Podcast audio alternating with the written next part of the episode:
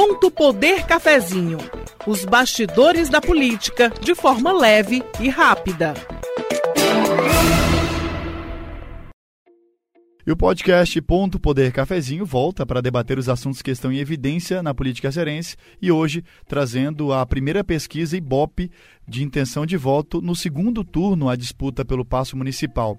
Na versão estimulada, o candidato Sarto Nogueira, do PDT, tem 53% das intenções de voto. Já o candidato do PROS, Capitão Wagner, tem 35%. Para debater esse assunto, estão comigo Wagner Mendes. Tudo bem, Wagner? Prazer, Márcio, estar por aqui de novo. E também Luana Barros. Tudo bem, Luana? Olá, gente. Um prazer estar aqui nessa reta final. Começando a conversar, Wagner, sobre a estimulada, quando os candidatos aparecem com 53% e 35%. Sarto e Capitão Wagner nessa ordem. Qual é o cenário que a gente tem aí? A gente percebe de cara, Wagner, uma, uma paridade, digamos assim, com a última pesquisa, ainda no primeiro turno, que simulava o segundo turno. É claro que são cenários diferentes, estamos em outro, outra eleição praticamente, mas o que, que fica claro com esses números, Wagner? É, Márcio, são 18 pontos percentuais de, de vantagem. É uma vantagem, de certa forma, confortável para o candidato do PDT. Lembrando que a gente está menos de uma, de uma semana aí para a eleição, né? Então, é assim, é um cenário, é, eu diria, até tranquilo para o candidato, né? Ele, inclusive, ele tem no, no domingo agora, é, ele não teve agenda externa, é, nessa segunda-feira ele fez também agendas internas, gravação, entrevista, Reunião, né? Reunião reuniões. É, ao contrário do Capitão Wagner, que tem tentado intensificar essas agendas. Se você pegar a agenda de campanha do, do Wagner no, no domingo, foram, sei lá, cinco, seis bairros que ele foi fisicamente. Além de gravação de programa eleitoral, então assim, ele está tentando intensificar essa agenda. É interessante a gente comentar as duas estruturas de campanha, né? O Sarto, ele tem, como as pessoas falam, ah, o Sarto tem a máquina. O que é a máquina? É, são pessoas, são estruturas de campanha na cidade. Se você pegar é, se você lembrar, desde o começo da campanha do, do primeiro turno, você tem um, várias, várias lideranças, quase 500 candidatos a, prefe... a, a vereador aqui em Fortaleza pedindo voto para o Sarto. Se você vê. É, é, então, assim, é uma cidade inteira movimentada para uma campanha do Sarto. O Wagner ele não tem essa estrutura. Então, assim, ele nessa reta final, o que, é que ele está tentando fazer? Ele está tentando estar em mais bairros a, a, ao mesmo tempo a maior quantidade de bairros possível nesse momento. Então ele está tentando equilibrar, tentando minimamente equilibrar esse jogo nessa reta final. Pois é, uma coisa que é interessante perceber, né? Primeiro, essa questão dos candidatos a vereador, mesmo os vereadores que não foram eleitos, né?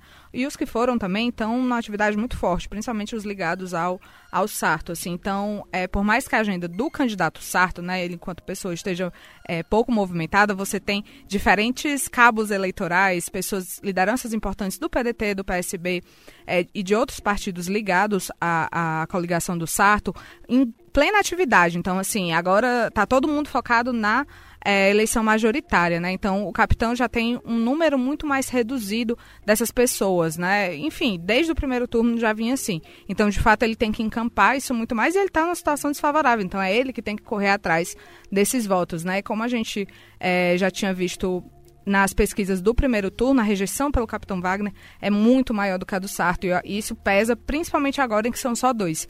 Então, para além da, de, enfim, eu gosto mais desse candidato, eu gosto mais desse candidato, existe esse, esse poder muito forte do candidato que eu não gosto, do candidato que eu não voto e do candidato que eu faço uma campanha ativa para não ser votado, né?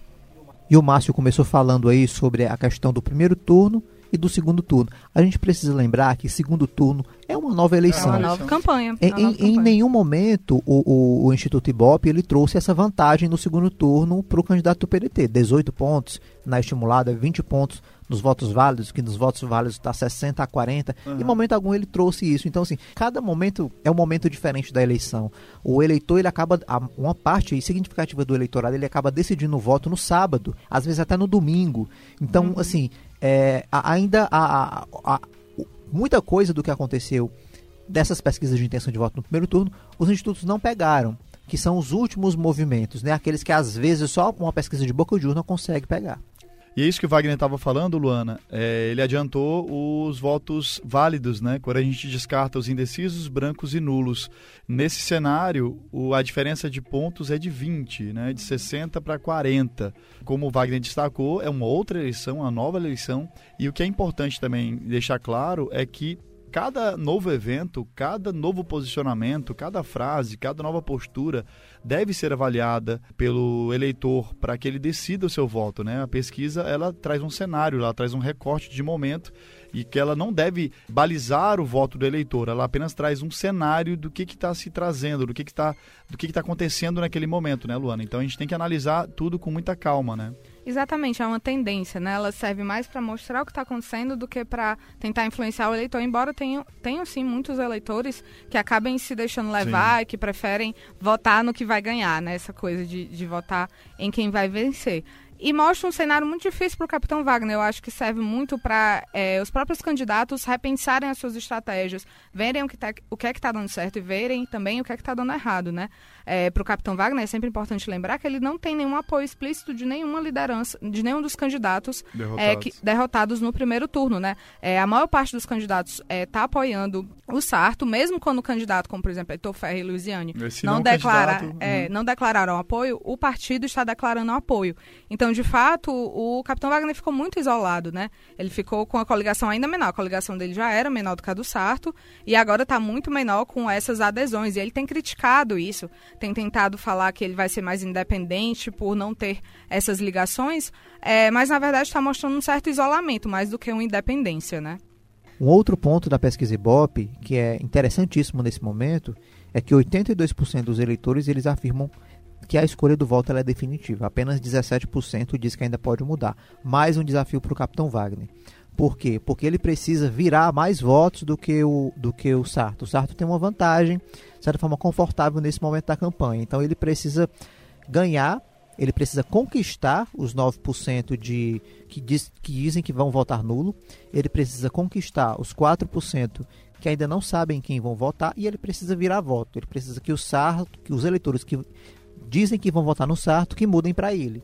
Uhum. Então, assim, quando você vê um universo de mais de 80% de quem responder à pesquisa que diz que o voto é definitivo, que não vai mudar, é mais um desafio para o Wagner para tentar reverter uma situação que não é fácil em poucos dias para esse segundo turno. Talvez um, um, ponto que possa ser interessante é que no primeiro turno a gente teve em Fortaleza mais de 20% de abstenção, né? Então talvez seja um caminho interessante, assim, é uma coisa que é, é mais difícil para a pesquisa pegar, né, assim, que, aqueles que não vão votar, seja por não estarem aqui, mas muitos também por medo, por exemplo, a gente está no meio de uma pandemia, acho que a gente fala isso quase todo episódio, né, a gente ainda está no meio de uma pandemia, tem gente que não se sente segura para estar tá num canto que vai estar é, com muita gente e que, enfim, vai ter esse contato. Então, convencer essas pessoas de que é importante votar, é, que é, a, a, Justiça Eleitoral está tomando todos os cuidados necessários, talvez seja um caminho para o Wagner, mas também um caminho muito difícil, numa campanha muito curta, com pouco tempo para o dia da votação. E as intenções de voto do candidato Sarto Nogueira neste primeiro Ibope do segundo turno, independentemente ao resultado no dia 29 de novembro, reforçam o poder do grupo governista sob a influência do atual prefeito Roberto Cláudio e do governador Camilo Santana, né, Wagner? São vários elementos, né, Márcio, que a gente pode citar aí o prefeito Roberto Cláudio ele tem uma base aliada muito forte na Câmara Municipal Sim. e isso já ajuda muito nos bairros, né? Porque são lideranças ali de bairros que podem, que, que levam o candidato nessas comunidades para conhecer, fazer todo aquele trabalho de conhecimento. Se você pegar a avaliação de gestão do prefeito Roberto Cláudio, pelos números do Ibope, 52% de ótimo ou boa. Então, isso ajuda muito o candidato Sarto, porque ele adota aquele discurso de que ele vai continuar Sim. o que está dando certo. Você, se você pegar o governador Camilo Santana, ele tem 57% de aprovação ótima ou boa. Você pega essas duas lideranças bem avaliadas aos olhos da população, segundo o Ibope, e você coloca no mesmo palanque de um candidato que tem uma estrutura já em Fortaleza, pela questão da, da, da Câmara Municipal, você pega as principais lideranças e coloca no mesmo palanque. Por outro lado, você tem um adversário que não tem tantas bases assim, né? Não tem um governador, não tem um prefeito, não tem tem poucos un... vereadores. E que a única liderança que ele tem apoiando, que é o presidente Jair Bolsonaro, não tem uma boa avaliação aqui. Então, na verdade, a única liderança que talvez pudesse estar tá no palanque dele, de fato, né, é, se tivesse uma boa avaliação contribuir, é na verdade a liderança que ele tenta se afastar, né? O capitão Wagner teve feito esse movimento nos últimos dias de tentar mostrar a independência dele em relação ao governo Bolsonaro, porque exatamente esse tem sido um dos principais, se não o principal argumento é, da coligação é, do, do Sarto para atacá-lo, para criticá-lo. Então, assim, ele não só não tem um prefeito e um governador bem avaliados, como ele tem um presidente que está mal avaliado aqui em Fortaleza, né? E, e esse, e esse apoio, ele, ele é meio confuso ainda hoje, é. né? A gente não consegue colocar, porque se você pegar uh, algumas lideranças que, que surgiram aí com o bolsonarismo em 2018, o Wagner não é essa liderança ele já surgiu aí há muito tempo atrás, né? Ele surgiu, ele já existia, já era uma liderança antes do bolsonarismo. Sim. Então, ele meio que, ah, é, é, bom ter uma, ele fala assim, é bom ter uma parceria institucional com o governo federal, todo mundo, todo mundo quer ter, todo mundo tem. A partir do momento que você vence uma eleição, você tem obrigatoriamente essa parceria. Mas assim, ele ficou será que eu uso, será que eu não uso ele na minha campanha? Ficou uma coisa muito que ele não entendeu ainda e que os adversários estão se aproveitando da, da má avaliação do governador do, do presidente aqui em Fortaleza para atacá-lo aí nesse, nessa reta final.